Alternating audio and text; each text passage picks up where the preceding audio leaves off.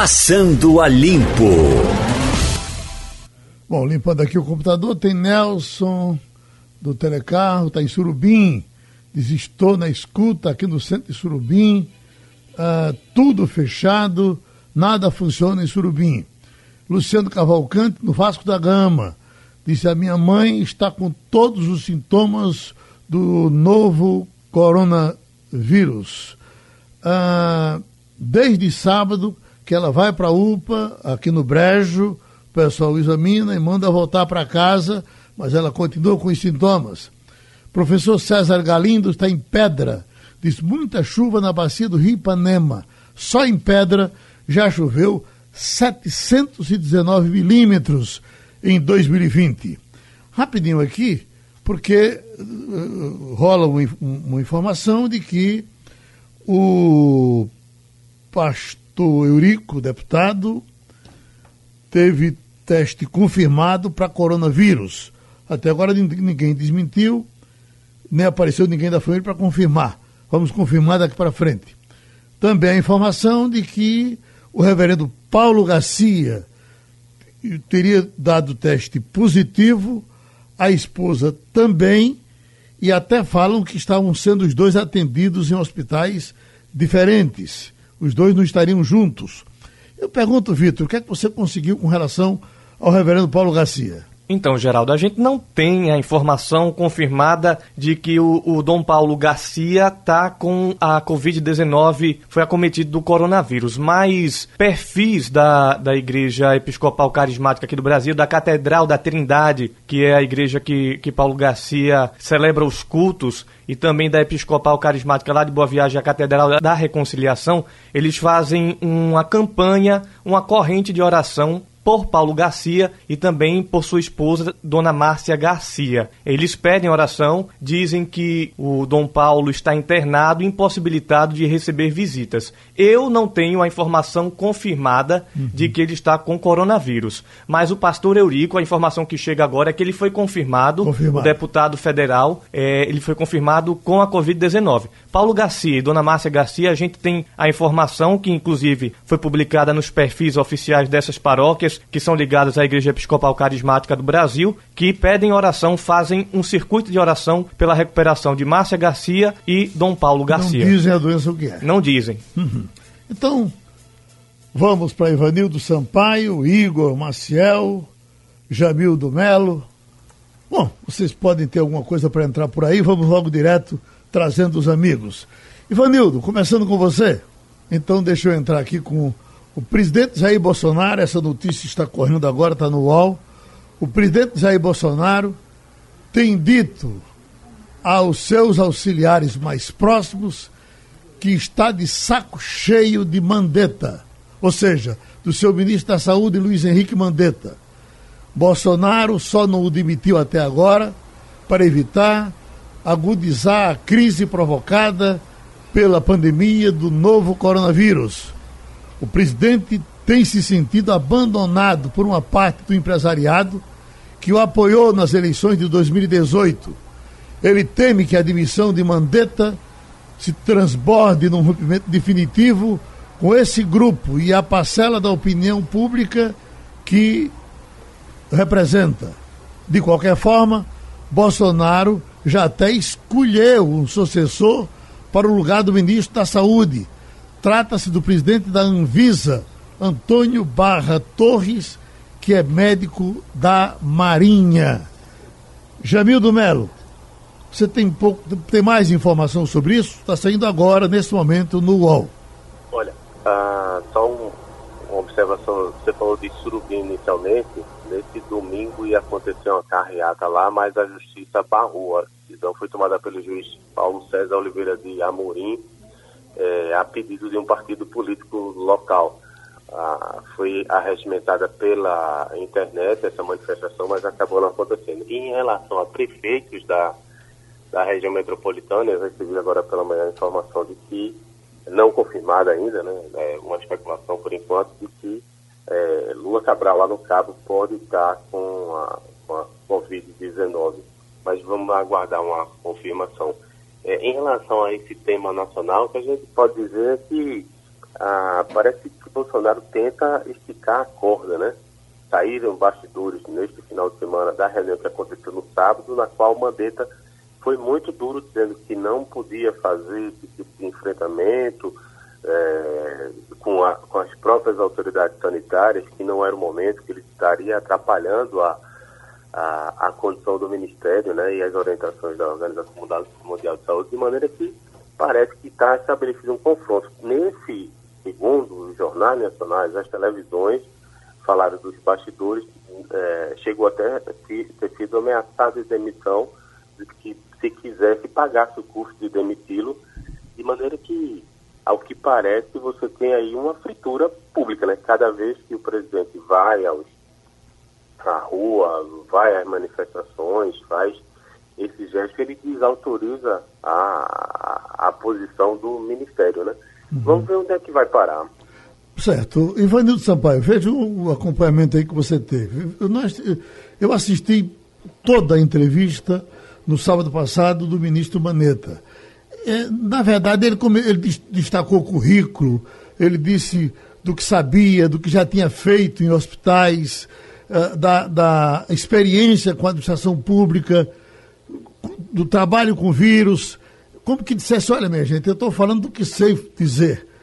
Ele teria saído de uma reunião com o Bolsonaro, o Estadão publicou uh, um, um, uma, uma matéria de ontem, que nessa reunião ele teria dito: olha, eh, presidente, eu sei que o negócio da economia é dramático, também estou preocupado com, esse, com isso, mas como seria se tivéssemos caminhões do Exército carregando mortos aí, ao invés do, do, da quebradeira que a gente sabe que pode vir para as empresas e nem está garantido que não haja quebradeira, mesmo que a gente uh, uh, acabe com a quarentena.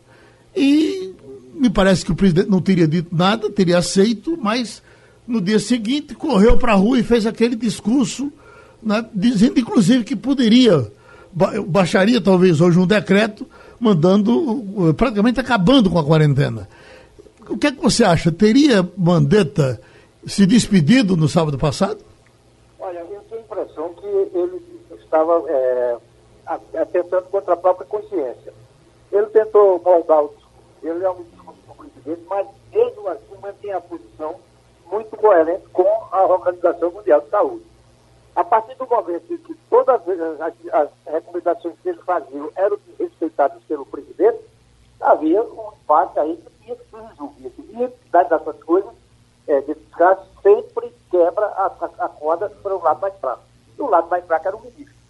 Não, não adiantava ele dizer, fiquem em casa, é, não saiam para as ruas, a, a, a, pandemia vai se espalhar, nós não chegamos no pico ainda.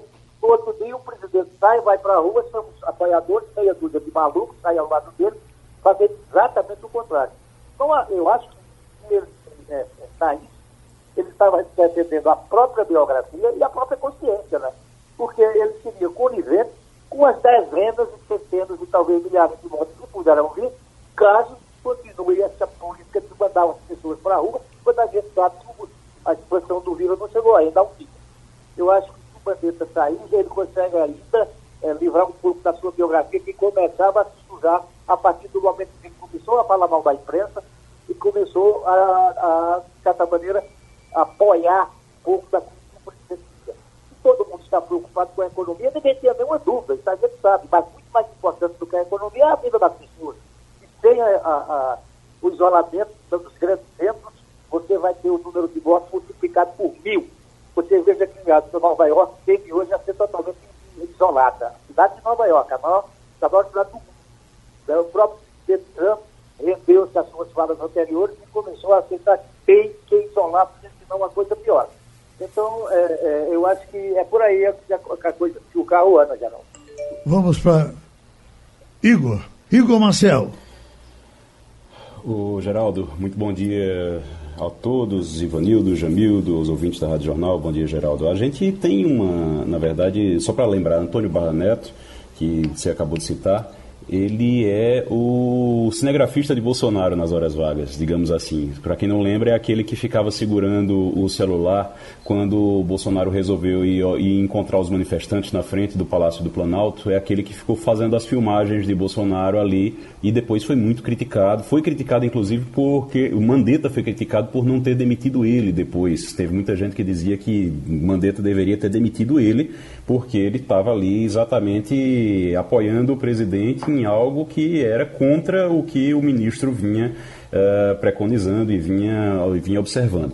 Agora, uh, em relação a essa situação de Mandetta, Mandetta tem uma, uma. Ele começou muito bem, como disse Ivanildo, depois acabou fazendo, tentando se equilibrar ali no cargo, ele fica tentando se equilibrar no cargo, exatamente porque sabe que quando sair, quem vai assumir é Barra Torres. E quem Barra Torres assumindo, ou Barra Torres ou Osmar Terra, que é outro, outra possibilidade também, se fala nessa possibilidade também do Osmar Terra, que é médico e vem defendendo muito que não precisa de isolamento, isso ele faz no Twitter, na, nas, nas redes sociais, não precisa desse isolamento, eu sou médico, eu entendo do que eu estou falando, mas não apresenta nada científico em relação a isso, só diz da experiência que ele teve com H1N1 que é uma doença parecida, mas não é a mesma coisa. Isso é o que os médicos dizem não é a mesma coisa, ela não tem o mesmo, o mesmo tipo de, de, de carga viral, não tem o mesmo. É, é, é, bem diferente realmente da, do coronavírus. Então a gente vai ter que aguardar aí para ver se Bolsonaro vai ter realmente coragem de demitir Mandetta. Eu não sei até que ponto ele vai ter coragem de demitir e assumir realmente a crise que vai decorrer disso, porque ele vai perder muito apoio, o pouco apoio que ele ainda tem, ele vai perder no momento em que resolveu demitir o ministro da Saúde, que tem sido uma voz de razão dentro do governo. Vamos, vamos aguardar para ver. Você não acha, eh, Gemildo, que na, na, na participação eh, de Mandetta do sábado, ele mais ou menos eh, eh, quis forrar o terreno, porque ele não só falou das habilidades dele, das condições dele, como inclusive disse que não pediria demissão, ficaria no governo enquanto o presidente quisesse. É, não dá para falar com o Mandetta, é por isso que eu gosto de apresentar a argumentação com fatos. Né? Eu, eu li nesse final de semana, você deve ter ouvido também, a gente colocou toda a entrevista, que são quase duas horas, que o Paulo Guedes deu para a XP Investimentos. Foi uma entrevista bastante longa, ele fez essa, essa, essa conferência para falar as ações do governo na área econômica, porque é uma parte que está muito esquecida, muita gente só fala da questão de saúde. É, e depois disso, no domingo, próprio, a própria XP soltou um comunicado geral falando do entendimento que seria o atual momento. Ele cita três riscos, eu vou responder essa pergunta falando desses três riscos. Eles dizem, dizem que do lado doméstico, três fatores de risco principais podem atrapalhar o cenário do Brasil medidas anticíclicas anunciadas são limitadas em escopo e alcance do que imaginávamos. Segundo, a polarização tá política volta a crescer em virtude das tensões criadas pelo Planalto com governos locais e podem impactar ainda mais a confiança de empresários e consumidores. E em terceiro, a pressão por uma implementação de restrição parcial, desgovernada, que não leva em consideração o posicionamento da comunidade técnica científica. Está respondido? Estão com mandeta, não estão com a, a, as loucuras do presidente, infelizmente. De maneira que ele pode até continuar fazendo essa pantomima aí todinha, mas até o mercado financeiro não está concordando. Já estamos com médico, cientista, escritor, professor de endocrinologia, Francisco Bandeira, que o seu último livro foi trazendo tudo sobre vitamina D. Ultimamente, doutor Francisco, tem se falado muito em vitamina D como um importante uh, uh, agente contra a, a, se adquirir o coronavírus. A vitamina D fortaleceria o corpo suficiente para que ele ficasse imunizado para pegar a doença. Não seria tudo, mas seria uma ajuda muito grande. Eu gostaria de perguntar ao senhor se tem exatamente essa função, a vitamina D.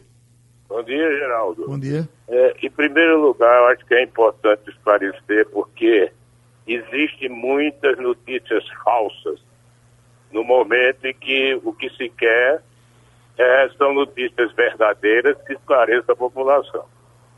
Não existe nenhum estudo ainda sobre vitamina D e o coronavírus. Claro, é uma doença nova. Mas o que nós podemos dizer é que existem evidências científicas de que a vitamina D protege contra infecções respiratórias agudas. Isso é um fato.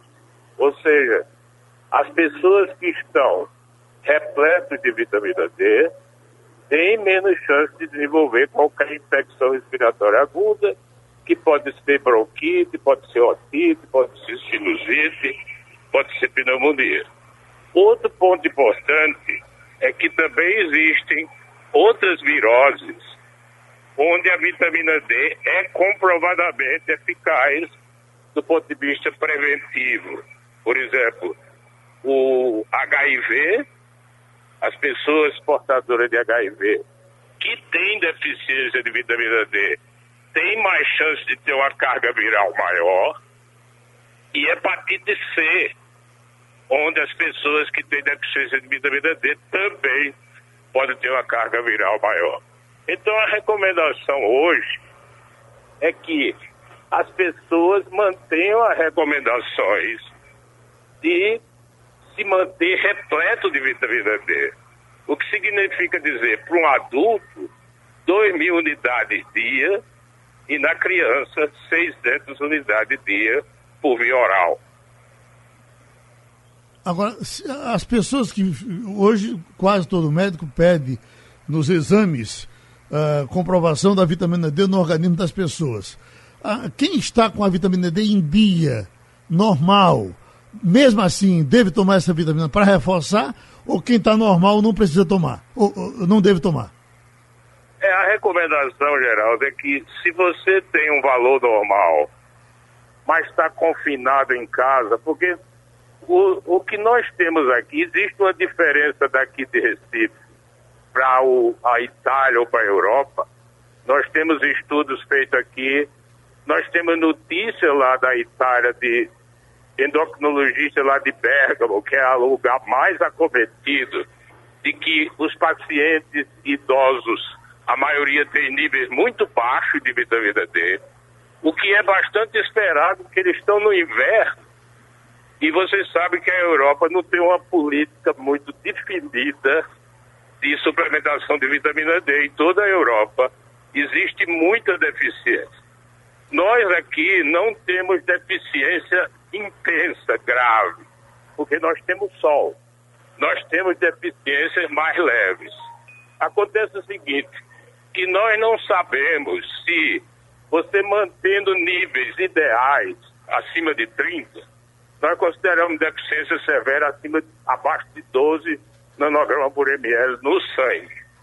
Se nós mantivermos acima de 30, que é o ideal, a proteção pode ser maior. Então, mesmo aqueles indivíduos que tenham níveis normais, deveria suplementar 2 mil unidades dia. Essa é a recomendação para você garantir os níveis e não ficar dependendo do sol, porque o sol você tem que se expor. E para se expor não adianta, deveria ter proteção, porque a exposição solar repetida pode dar câncer de pele. Então a recomendação hoje é usar por via oral e não se expor ao sol. Hum. O sol que eu levo num dia só já não resolve, não resolve tudo. Eu devo levar sol de forma, de forma regular. É claro, isso aí nós temos estudos feitos aqui em Recife. O maior estudo assim com exposição solar no Brasil foi feito aqui. O nosso paciente do dia a dia que nós atendemos na universidade, eles passam três horas por dia no ambiente externo, com braços e o rosto descoberto, sem usar filtro solar. Então eles têm uma exposição diária é, rotineira ao sol. Mesmo assim, a maioria tem valores abaixo de 30 nanogramas por ml.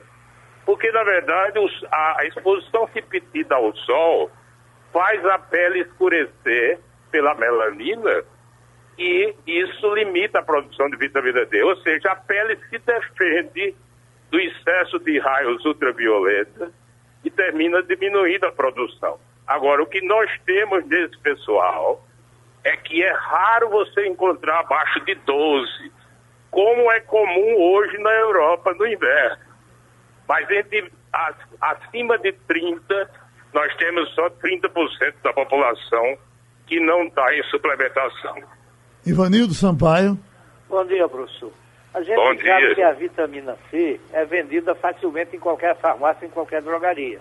Até na, na televisão aparece propaganda mandando tomar vitamina C. Com a É. vitamina D não acontece a mesma coisa. É preciso de uma receita médica para se comprar comprimidos de vitamina D?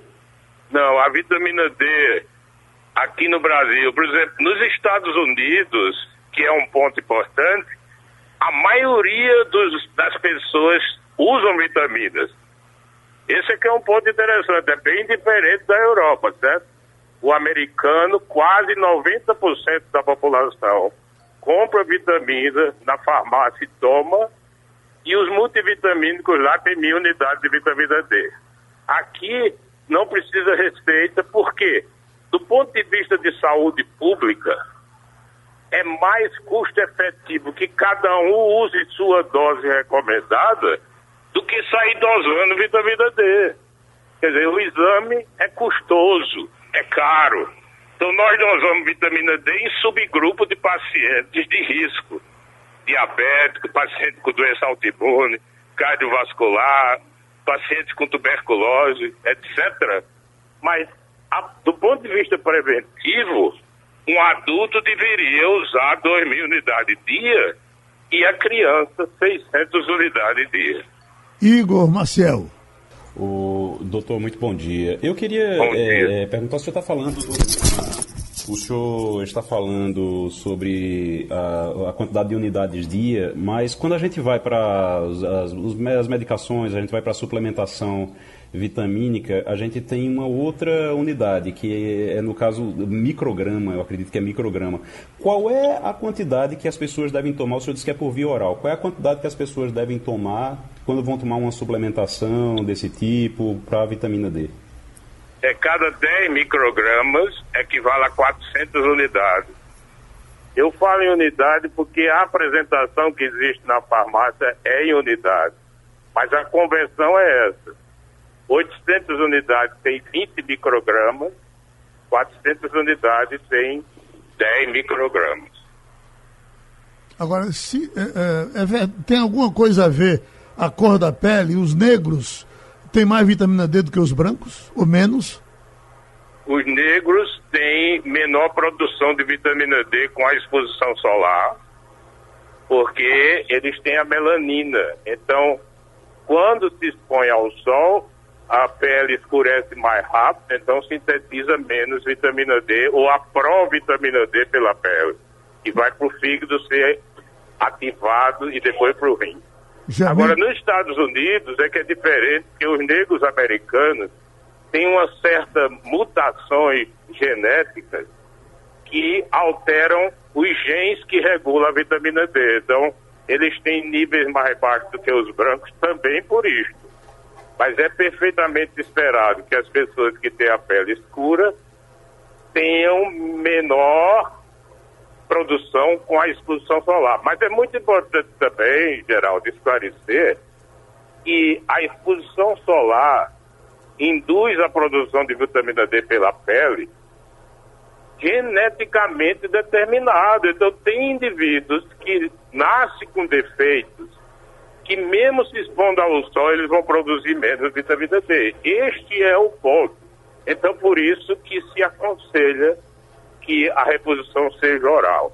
Além do mais, a exposição solar no dia a dia gera uma série de doenças na pele. Em nenhum lugar do mundo mais, eu falo nos Estados Unidos, por exemplo, não se recomenda mais suplementar a vitamina D com a exposição solar, porque você corrige uma coisa e piora outra. Aumenta o risco de câncer de pele, aumenta o risco de lesões de pele, forte envelhecimento, etc. Jamildo Melo.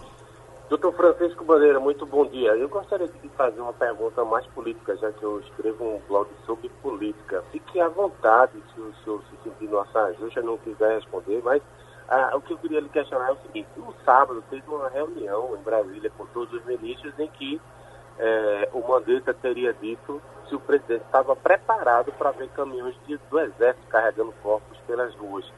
No domingo, como se fosse uma resposta, como se fosse uma provocação, o presidente saiu às ruas em Brasília, eh, nitidamente colocando-se contra o isolamento. O senhor, como médico, se estivesse na cadeira do Mandetta, o que é que o senhor faria? É, eu acho, eu a minha posição política é muito clara. Eu acho que o presidente está prestando desserviço ao Brasil. Ele mostra completa ignorância e uma mediocridade impressionante sobre o problema. É, o isolamento social é a única arma que nós temos. Não há nenhuma outra. O isolamento social está provado cientificamente que diminui a transmissão de uma doença grave que mata 10%. Hoje, cerca de 10% tem lugares de mortalidade. Agora, é, com relação, voltando à vitamina D, eu pergunto ao senhor o seguinte: é, o efeito dela não é, não é imediato. Se eu começar a tomar hoje, ela já responde hoje ou ela, ela demora a responder? Aí uma pergunta boa, Geraldo, porque tem estudos é, científicos que usaram doses baixas todos os dias e tem estudos que fizeram uma dose mais alta com espaço maior, por exemplo, 50 mil, 100 mil unidades por mês. Aparentemente, para infecção respiratória, se você usa uma dose maior a intervalo maior, funcionaria melhor. Mas tem outros estudos que mostram que não, de modo que nós deixamos a opção ou o paciente usa a dose diária, tipo 2 mil unidades dia, ou usa a dose semanal, 14 mil por semana, ou 50 mil por mês, por exemplo. A, o tempo de ação da vitamina D, ou seja, a resposta que ela traz ao sistema imune, porque a vitamina D é imunomoduladora, isso acontece no período de uma semana, cinco dias a uma semana você já começa a ter efeito. Os níveis no sangue, para normalizar, demora meses para poder você ter uma resposta. Por isso que se for dosar de novo, tem que esperar no mínimo seis vezes para poder atingir os níveis no sangue. Uhum. Doutor Francisco Bandeira, e o senhor como é que está eh, se comportando na expectativa da chegada desse vírus de forma massiva? O senhor está recluso também? É, eu estou em casa, é, mas vou ao hospital porque eu sou médico, estou indo ao hospital. Como eu sou endocrinologista, praticamente não tem atendimento. Hoje o atendimento está todo voltado para o coronavírus. Os atendimentos rotineiros estão diminuindo, mas quando o paciente precisa, ele vai e nós atendemos com os devidos cuidados preconizados pela Organização Mundial de Saúde. Até agora, doutor Bandeira, esses casos foram mais localizados na cidade grande. Se a gente observar São Paulo, eh, Recife, por exemplo, aí teve um caso de Belo Jardim, outra ameaça em Pesqueira, etc. Mas o sertãozão por lá, até agora a informação não chegou uh, uh, de, de, ninguém contraindo uh, o coronavírus. Há explicação para isso? Para o interior, interior é mais difícil chegar? É porque é, é uma forma de isolamento, né? A, os grandes centros urbanos é que receberam, tem mais aglomeração e que receberam o contágio que veio de fora. Então, o sertão está, entre aspas, isolado. Isso prova mais uma vez que o isolamento funciona. Mas se as pessoas não, todas as projeções mostram isso se as pessoas não obedecerem, vai chegar lá. E a perspectiva é que seja muito grave, como acontece na Espanha e na Itália. O que nós queremos é tempo para que desenvolva-se uma vacina, para que apareça um tratamento e para que essa curva de transmissão não seja tão aguda que aí é um desastre para o sistema de saúde como os depoimentos que nós temos de colegas italianos e espanhóis que estão desesperados principalmente com a falta de material de proteção, porque não há como. Tem hospital que usava 20 mil máscaras por semana, passa a usar 300 mil por semana.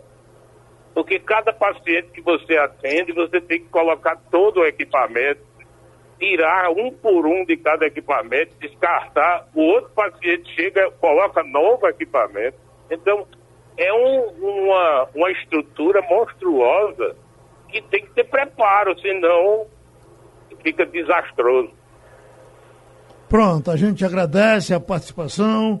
Oi, vamos em frente no Passando a Limpo. Igor Marcel, vamos para a política? Vamos lá. Diga.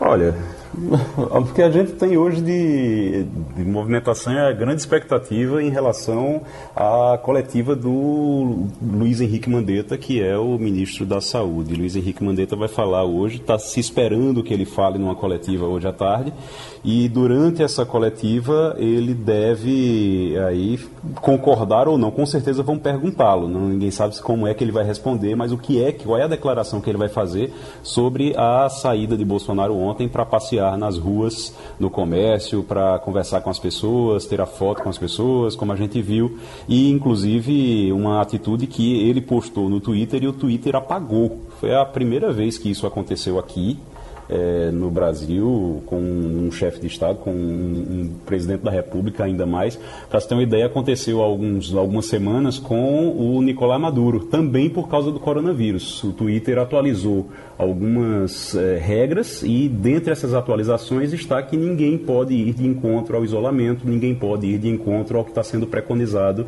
pela Organização Mundial de Saúde, nem chefes de Estado. No momento em que Bolsonaro postou aquelas imagens, o Twitter foi lá e apagou as imagens do presidente. Realmente uma situação bem constrangedora, bem complicada para um presidente da República. E Luiz Henrique Mandetta vai falar hoje, a gente vai ter que entender o clima a partir das palavras dele. Vamos ver o que, é que vai acontecer. Deve ser hoje no final da tarde. Geraldo. Jamil Melo, com relação ao governo do Estado, dizem que tem aumentado a pressão para é, é, abrir um pouco essa, essa quarentena?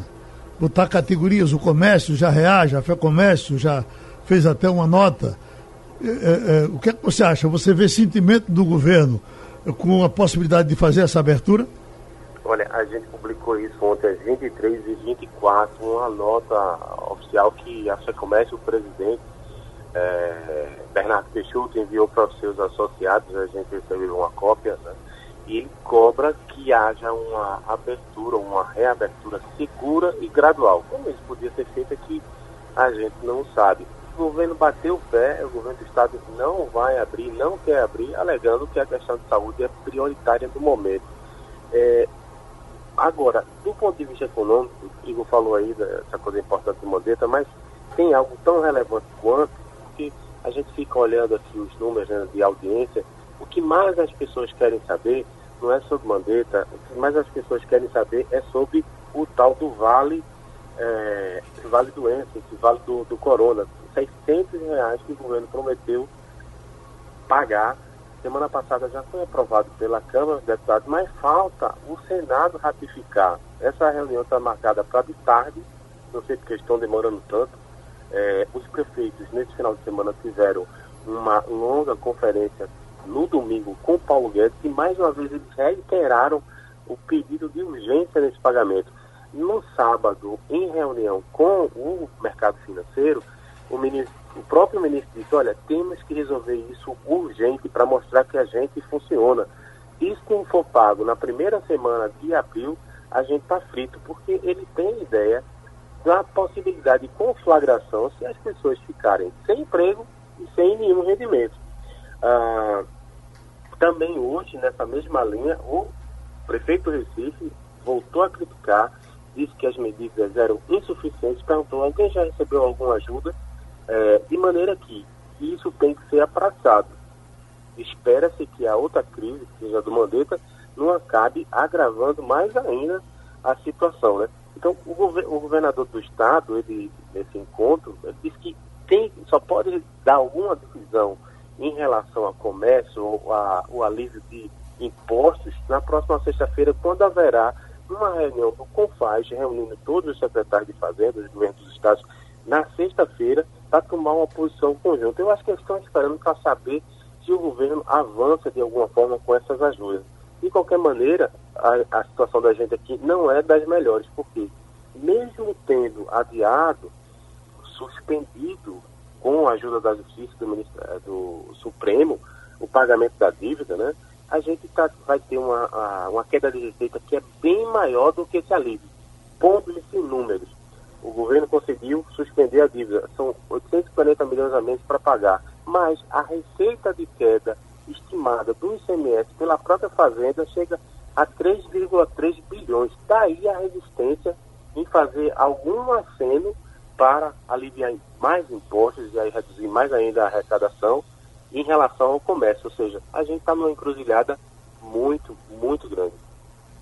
Brasília, com Eliane Cantanhede, aproveitando esse comentário de Jamildo Melo, Eliane, já lhe perguntando, esse dinheiro prometido, quando é que ele vai chegar na mão do povo? Oi, bom dia, Geraldo, colegas, ouvintes. Essa é a pergunta que não quer calar porque a Câmara já aprovou, né? A gente sabia que era 200 reais, depois ah, passaram para 300, quando o Congresso resolveu dar 500, o próprio presidente Jair Bolsonaro elevou para 600. 600 para uma pessoa só, mas se naquela família os dois, o casal, eh, também tiver atingido, essa renda pode chegar a 1.200 e no caso das mulheres, que são chefes de família, são as únicas provedoras, elas também terão direito sozinhas até 1.200. Ótimo, lindo, maravilhoso. Hoje o Senado vai é, aprovar, eu falei com o Alessandro Vieira, que é o relator, que é do Cidadania do Sergipe, vai aprovar por unanimidade em votação remota. Tudo muito bem. Só uma coisa, ninguém sabe como esse dinheiro deixa de ser uma frase no papel e passa a ser dinheiro no bolso das famílias e vira arroz e feijão no prato das famílias. Não tem nenhuma explicação sobre é, como você se habilita a esse recurso, onde que você pega esse recurso, né? É, que tipo de documento você tem que levar. Qual é o prazo para isso? Nada. Nem nós que somos jornalistas, que temos a obrigação de informar a população, a gente tem esses, essas informações. Ou seja, entre a ideia e, e a execução dessa ideia vai uma distância imensa e está todo mundo batendo cabeça, não há informação sobre isso. Ivanildo Sampaio. Bom dia, Eliane. Bom dia. É, me diga uma coisa, Helena, a gente tem visto aí no, pelo noticiário da imprensa grandes empresas, grandes corporações é, se juntando e se unindo e fazendo ações sociais em benefício da coletividade nesse momento de tanta preocupação. Eu pergunto a você, onde é que estão os grandes planos de saúde, tipo Sul América, Bradesco, Amil e tantas outras? O que é que esse pessoal fez até agora? Porque eu não soube, não tive notícia de nenhuma ação deles. Existe alguma coisa preparada por esse pessoal? Olha, que eu saiba não. Você tem razão. Tem muitos grupos que estão é, se mobilizando para dar alguma resposta, né? É, a Ambev, por exemplo, está é, tá, tá se, se, enfim, transferindo parte do, do, seu, do seu arsenal ali de álcool para para fazer o álcool gel, enfim, todo mundo está dando algum tipo de contribuição. Plano de saúde não ouvi falar nada, até porque é o seguinte, os planos de saúde estão apavorados. Primeiro, porque na emergência todo mundo corre para o plano de saúde. Qualquer um hoje que tenha suspeita de coronavírus, que tenha o vírus, enfim, que vá ser entubado, etc., está pendurado nos planos de saúde. É, além disso, o seguinte, quando as pessoas começam a perder renda, começam a não pagar, cancelar os seus planos de saúde, como se fossem acessórios. Então, eu acho que os planos de saúde estão pensando mais na sobrevivência deles do que na sobrevivência das outras pessoas nesse minuto. Estão apavorados. O Helene, tem aparecido muitas críticas, eh, já Bolsonaro já está acostumado a fazer isso, Mandetta, acho que até para concordar um pouco com ele, fez também. A gente tem escutado, inclusive, da sociedade civil algumas críticas às notícias ruins que a imprensa divulga. Eu lhe pergunto, se não está chegando notícia boa, só chega notícia ruim, você não, não pode criar notícia boa. Depois, quando se mostra, por exemplo, a, situação da Itália, com aquele monte de caixões espalhados para botar as pessoas dentro, ninguém pode dizer que aquilo é geladeira, aquilo é caixão de defunto. Fazer o que para diminuir a carga de notícia ruim para as pessoas? Olha, primeiro uma informação. Na coletiva, na entrevista coletiva de hoje, às 5 horas da tarde, do Ministério da Saúde, uma entrevista comandada pelo ministro Luiz Henrique Mandetta, o Mandetta vai pedir desculpas, é, vai se, enfim, vai se é, desculpar com a mídia, porque ele está num estresse enorme, uma pressão enorme, enfim, as condições são super adversas. E ele na sexta-feira escorregou e, e, inclusive reagindo ao Ricardo Noblar, que tinha dito que ele estava contaminado e era mentira, e foi um erro do Noblar, ele, o ministro atacou a imprensa, disse que a imprensa só vê o lado negativo, etc, etc. Mas ele hoje vai se é, desculpar, até porque ele sabe, ele considera que a mídia tem sido a grande aliada dos, é, da área de saúde, das medidas sanitárias, porque a mídia traz os especialistas para explicar, dá aulas para as pessoas como lavar as mãos, como proceder, como fazer o isolamento, como escapar da depressão e dá as notícias dos outros países, para o Brasil ver que não está isolado. Então, a mídia está dando notícias que são ruins, que são desagradáveis, mas a mídia é apenas mensageira, né? Você vê esses bolsominions aí que estão fazendo carreata, é muito bonitinho você fazer carreata dentro de um carrinho confortável para querer que seus funcionários vão trabalhar, né? No ônibus, no metrô, ali todo mundo esfregando um no outro para a contaminação explodir e as mortes também. Mas eles é, ficam é, fazendo boicote contra a mídia tal. Mas a mídia tem um papel muito importante nisso. Quando você vê as praias do Rio de Janeiro é, em pleno é, março, vazias num domingo, você vê o poder da mídia, o poder de divulgação de notícias que são necessárias. São ruins, mas são necessárias. Não adianta a gente fugir da realidade. Se a realidade é ruim, a mídia vai trans, é, transmitir notícias ruins. Não tem jeito. Vamos defender a mídia. Aliás, nós estamos trabalhando a beça. Eu estou em quarentena, trabalho das 8 da manhã às 11 da noite. Sábado, eu estava meia-noite falando com fonte no, no telefone. Então, é o seguinte: é, não queimem um mensageiro. Lutem para melhorar a mensagem, ou seja, a realidade. Igor Maciel. Cantanhede, muito bom dia. Deixa eu é, primeiro fazer um comentário aqui. Você estava falando que existe, que o, o, ministro vai fazer esse pedido de desculpas. Aí eu fiquei preocupado porque ele pode não ser demitido por nada do que fez até agora, mas pedir, pedir desculpa à imprensa é capaz dele ser demitido pelo presidente Bolsonaro.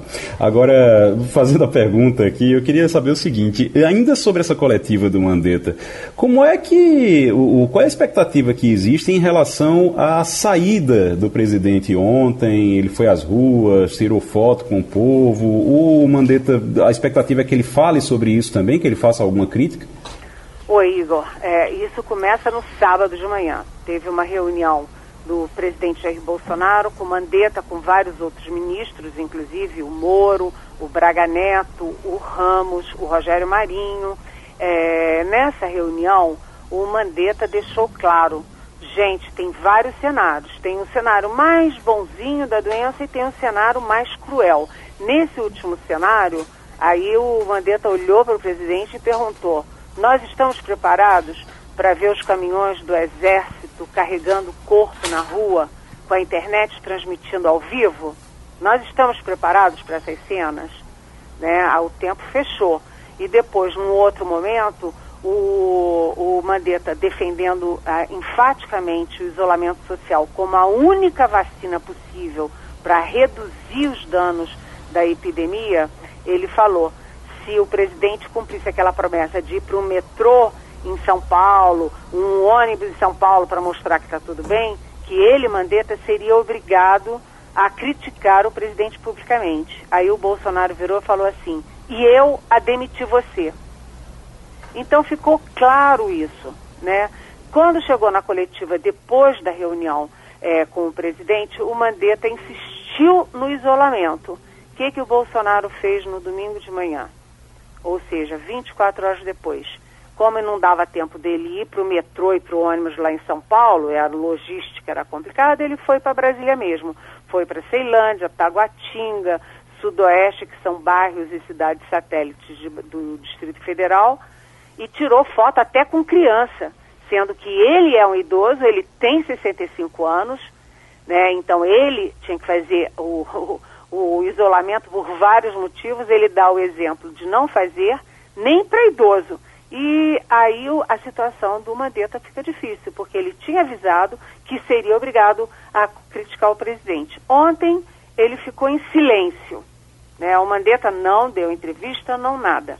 Mas, conforme eu publiquei hoje, ele distribuiu para os amigos, para a equipe dele, um poema do Drummond. Né? É, no caminho, no, no meio do caminho tem uma pedra. Uma pedra no meio do caminho e ele está refletindo sobre o que ele vai falar hoje. Uma coisa é certa, ele vai defender o isolamento, mas possivelmente não vai criticar diretamente o presidente, até porque é o seguinte, o Mandetta não pede demissão, a equipe dele não pede demissão, mas eles sabem que a qualquer momento o presidente Jair Bolsonaro pode sim demitir o Mandetta, criando uma, um efeito dominó, porque sai uma deta, sai a equipe toda na, da saúde. E aí a população vai ser entregue às baratas, né? Porque demitir a equipe toda do Ministério da Saúde neste momento é, é com certeza ampliar muito a possibilidade de contaminação e morte. Jamildo Melo. É, bom dia, Eliane. Uh, minha solidariedade, também estou trabalhando de casa pra caramba, sábado, domingo, né? É, mas é divertido. Eu vi duas horas de conversa do ministro Paulo Guedes. Eu queria tocar muito nesse ponto econômico e aí dá a oportunidade de você de falar aí como é que fica essas questões mais econômicas. No sábado, ele encaixou lá no meio da conversa com o pessoal do mercado financeiro a colocação de que iria aproveitar a crise do coronavírus para tentar segurar as contas relativas ao funcionalismo público federal. Inclusive, ele disse uma frase que é bem polêmica, que ele comparou.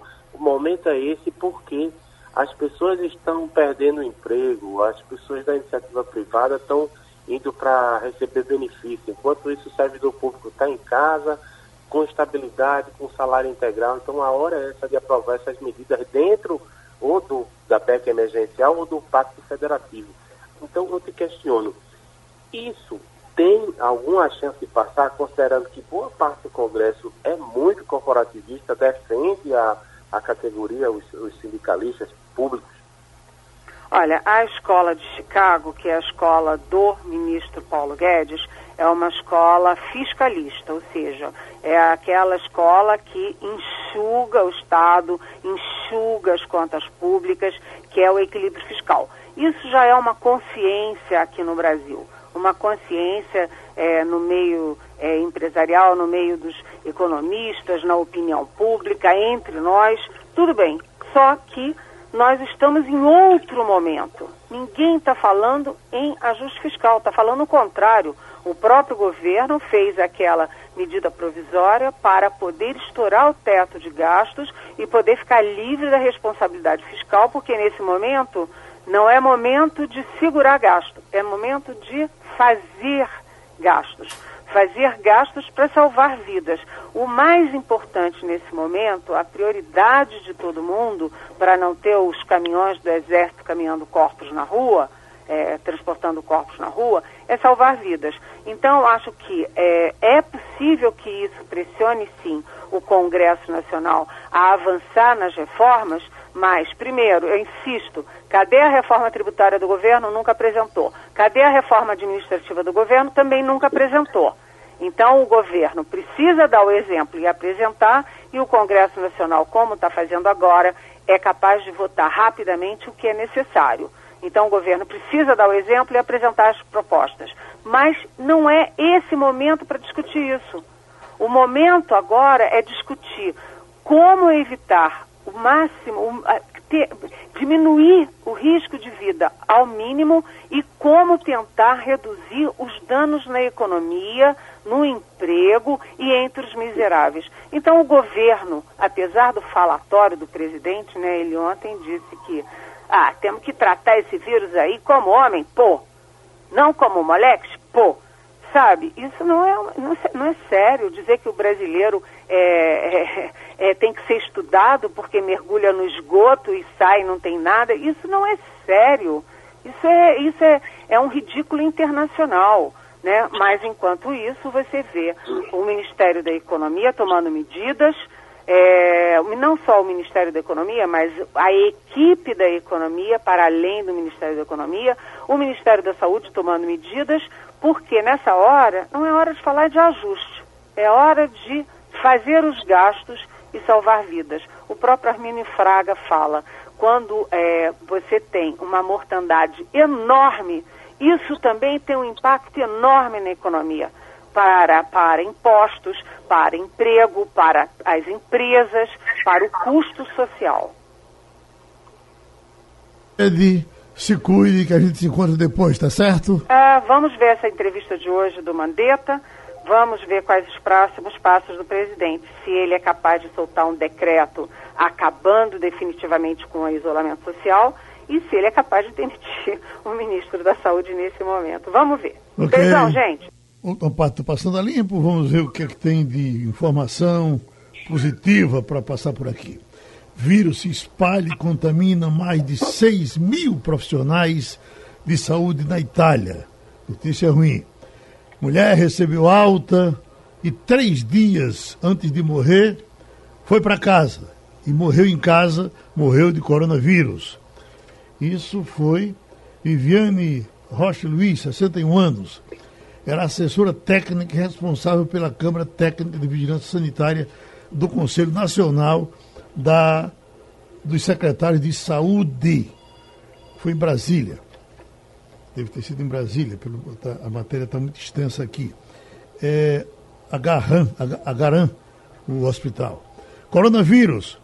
Velório de paciente deve ter, no máximo, 10 pessoas velórios e funerárias e funerais de pessoas com confirmação ou suspeita de infecção pelo novo coronavírus devem ocorrer com a presença de no máximo 10 pessoas. É o que recomenda o guia para o manejo de corpos do contexto do novo coronavírus. 10 pessoas recebem alta hospitalar por Covid-19 no Ceará Olha a informação boa aqui. Dez pessoas que estavam internadas receberam alta, número maior do que o número de óbitos. Essa informação vem do Ceará. Ivanildo Sampaio, uma notícia boa para a gente fechar? Notícia boa é que algumas usinas de Pernambuco, inclusive a usina Petribu, fizeram modificações nas suas plantas industriais para produzir mais álcool gel. Esse álcool gel está sendo disputado como que se disputa uma pedra de brilhante. Esperemos que logo, logo esse, esse álcool gel esteja à disposição da comunidade. Igor Marcel, tem notícia boa para fechar? Rapaz, notícia boa tá difícil, viu? Tem notícia curiosa, pelo menos uh, ainda passando aqui pelo Twitter, o Ian Bremer, que é um cientista político e professor da Universidade de Colômbia, colunista da revista Time também, ele fez uma comparação aqui que está virando trend já, o pessoal está compartilhando muito sobre Bolsonaro. Ele disse que Bolsonaro faz com que Donald Trump fique parecido com Winston Churchill, o que é extraordinário. Jamildo Melo, notícia boa? Tem sim. O Conselho Monetário Nacional, é, ele aprovou na semana passada que as fintechs elas usem aquelas plataformas eletrônicas para chegar com capilaridade até as pessoas que demandam crédito nesse Brasil, os informais. Essa crise tem sido fantástica porque a, acho que ali está conseguindo enxergar os informais, né? enxergar os mais pobres, aquele pessoal do andar de baixo. E com isso você pode ter realmente uma fluidez econômica voltar a irrigar a economia, porque está parada em função da crise, e aí você não tem uma revolução, não tem uma desobediência civil no país. Uma medida que aparentemente é, é, é simples, é boba, mas não. Tem uma relevância, relevância enorme. O Banco Central já tinha liberado trilhões aí para poder ajudar os bancos na liquidez, com depósito compulsório, e essa outra medida vai mais voltada para o varejo, mas não o varejo tradicional, porque o que acontece com os bancos é, privados, de uma maneira geral, é que eles são muito conservadores. Esse pessoal não, tem lá as maquininhas na mão das pessoas, do tapioqueiro, o cara, o dogueiro, aquele pessoal que está ali na batalha do dia a dia, não pode ter acesso ao crédito nesse momento de dificuldade. Bom, eu tenho uma notícia boa, que é o tratamento que o pessoal da área de saúde vem dando às pessoas que procuram, de alguma forma, eh, alguma coisa desse serviço de saúde. Eh, eu, eu, que não, não, não vivo a, a, pela saúde pública, eu tenho o meu plano de saúde, mas eu fui, por exemplo, para receber a vacina. E fui muito bem atendido num posto de saúde lá de Camaragibe. A, mesmo não tendo a vacina, a moça explicou de forma paciente, e, e, não era só a minha, todas as pessoas que procuravam. Depois naquela fila de carros, que inclusive falsificaram ontem, dizendo que saiu na mídia social dizendo que aquilo era é, bafômetro, não era, era uma fila para que as pessoas se vacinassem, mas um, um, tratamento decente, vem um rapaz de carro em carro dando explicação, depois a, a, as senhoras que aplicam a vacina com, toda, com todo cuidado, com, com toda gentileza, um trabalho educado, e bom do pessoal da área de saúde. Agora, já que começamos perguntando uh, uma confirmação com relação à situação do reverendo Paulo Garcia, vamos terminar para saber, sabendo se tem alguma informação melhor ou pior com relação à situação do pastor. Tem Geraldo Vitor Tavares. Antes da gente atualizar, Geraldo, a situação do Dom Paulo Garcia, de sua esposa, Dona Márcia, eu queria trazer uma boa notícia também, já que você estava falando de boas notícias. É, a gente vem acompanhando os hospitais públicos aí superlotados, com atendimento intenso de suspeitos e também os pacientes normais, mas está circulando, inclusive o sistema veiculou essa informação de que um hospital da rede pública, eu não me lembro qual é o, o hospital, está servindo o, o, a alimentação dos pacientes naquelas embalagens de quentinha, de isopor. E estão colocando mensagens de fé e de esperança para os pacientes escritas na tampa dessas quentinhas para tentar consolá-los. Aí uma boa notícia nesse tempo difícil de, de, enfrentamento do coronavírus. Então deixa eu passar mais uma manchete que eu esqueci aqui. Você deu até essa notícia. Vejam eh, como, como o negócio é complicado. E como essa doença, de princípio, ela preferiu os ricos, preferiu as pessoas que circulam em ambientes menos insalubres, né? Tá aqui, ó. Sírio-Libanês tem ao menos 90 profissionais afastados com coronavírus. Quer dizer, funcionários do Hospital Sírio-Libanês, que é um hospital de, de, de, grande porte, de grande qualidade, um hospital de ricos, tem 90 profissionais que foram afastados com coronavírus. É de se pensar como é que isso vai ser quando chegar por aqui pelo Hospital da Restauração e etc. E você tem a informação do pastor. Isso, a gente não tinha informações encontradas, a gente tinha especulação, mas a gente teve acesso a áudios enviados pelos filhos do, do Dom Paulo Garcia, eles que estão mantendo os fiéis constantemente informados, estão mandando áudios em grupos de WhatsApp dos fiéis, os filhos estão mantendo os fiéis informados sobre a situação do Dom Paulo Garcia e sobre a situação da Dona Márcia, eles que continuam internados, fizeram um teste para o coronavírus, que ainda não saiu o resultado. Então os fiéis estão fazendo ciclos de oração, corrente de oração, e vamos torcer para que eles não sejam diagnosticados com o coronavírus e que possam se recuperar e voltar ao convívio normal dos seus amigos, familiares e fiéis. Então, Vitor Tavares, por gentileza, fique aí. É, você é filho de seu Pedro Tavares e dona Neuza Tavares. Vitor Tavares, termine o Passando a Limpo. Terminou o Passando a Limpo. Pronto. Passando a Limpo.